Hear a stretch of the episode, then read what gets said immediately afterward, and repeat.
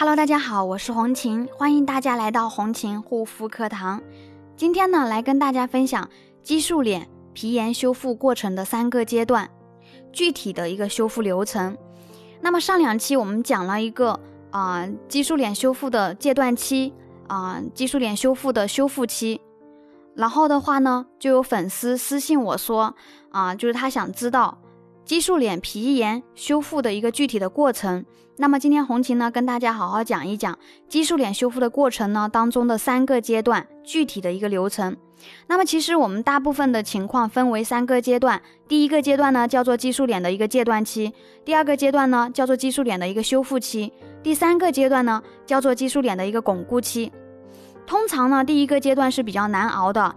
那么上面两期的话有讲过，在戒断期的过程当中，因为失去外来激素的一个作用，皮肤菌群失衡，以及细胞分化速度过于缓慢，还有免疫力失调，那这个时候呢，皮肤就容易出现一个情况，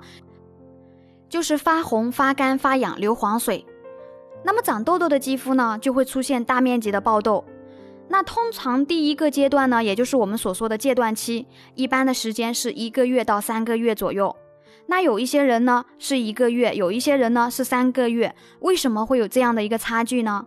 这跟你之前使用的激素产品、药膏时间长短、用量有很大的关系，跟你之前使用的是强效激素还是弱效激素有很大的关系。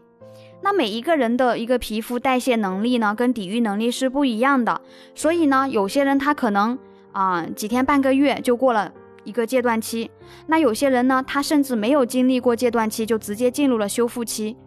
那么有的人呢，他可能三个月左右才过戒断期。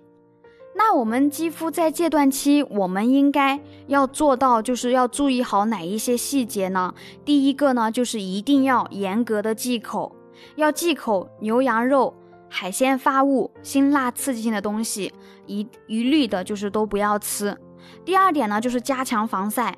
那可能有有的人会说，那我在戒断期，我脸都流黄水了，我怎么样加强防晒啊？这个很简单，就是不要直接照射到紫外线。那你在室内的情况下，尽量的把窗帘拉上。那么在室外的情况下呢，可以戴帽子、口罩、打伞。当然，最好的情况下，就是在这个戒断期的话，就是尽量不要出门，因为你出门就一定会接触到有害物质，比如说空气当中的粉尘。灰尘啊，尤其像现在这个季节，像花粉啊、柳絮这些，